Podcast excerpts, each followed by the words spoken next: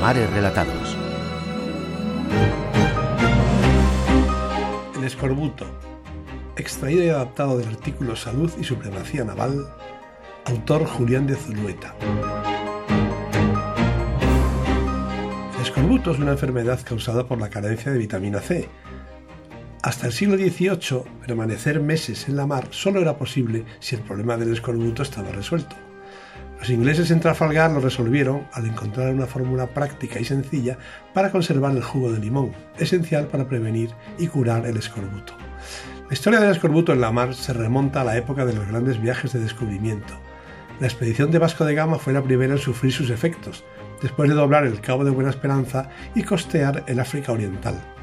Al llegar a Malindi diezmada por el escorbuto, el sultán se apiadó de ella y envió a sus carabelas cestos de naranjas y limones con los cuales los hombres de Vasco de Gama se recuperaron en pocos días. Esto nos muestra que los árabes, dedicados al comercio de la seda y las especies en el Índico, conocían los síntomas del escorbuto, las encías sangrantes, las hemorragias cutáneas y la muerte súbita producida por hemorragias internas. Conocían la enfermedad y habían encontrado el remedio eficaz contra ella, los frutos cítricos ricos en vitamina C. Pero el gran encuentro con el escorbuto fue el de Magallanes, al cruzar el Océano Pacífico durante más de tres meses. El escorbuto diezmó literalmente las tripulaciones. Las grandes distancias del Pacífico fueron la causa de esos estragos. El remedio de los árabes fue pronto utilizado por portugueses y españoles. Documentos del Archivo de Indias citan que desde principios del 17 los galeones españoles utilizaban regularmente el agrio del limón, es decir, el zumo de limón, así como el jarabe de limón. Ya antes, a finales del 16, el experimentado marino inglés Richard Hawkins decía que las naranjas y los limones agrios eran beneficiosos contra esa enfermedad. Hawkins posiblemente lo aprendió de quienes los cultivaban, de los españoles, que lo tuvieron prisionero ocho años y en cuyas naves todavía preso hizo la travesía del Perú a España. Lo que sí es claro es que tanto los marinos ingleses como los portugueses y españoles conocían y utilizaron en el siglo XVI naranjas y limones para prevenir y curar el escorbuto.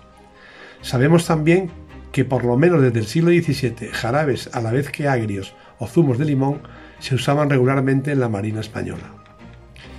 Pero era complejo conservar las frutas frescas a bordo, sobre todo en climas cálidos.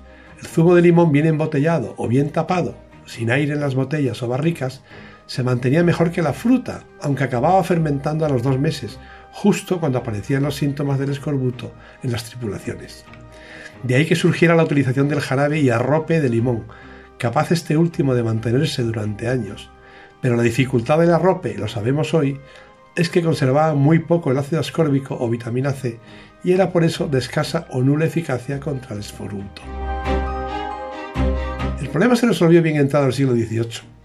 El primer experimento sobre cítricos lo llevó a cabo el Dr. Lind, médico de la Marina Británica, quien demostró el efecto terapéutico de naranjas y limones contra el escorbuto.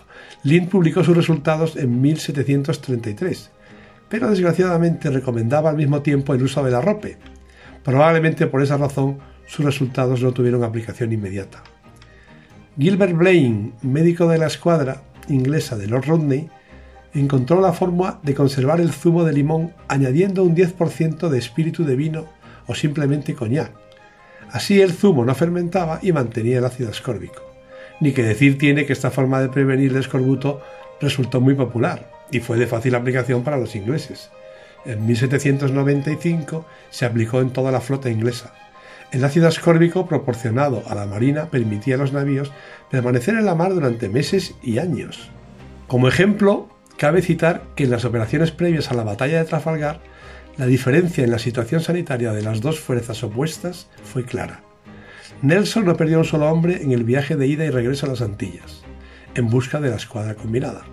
Los españoles, en cambio, hospitalizaron en la Martinica a 691 hombres, de los que murieron 26.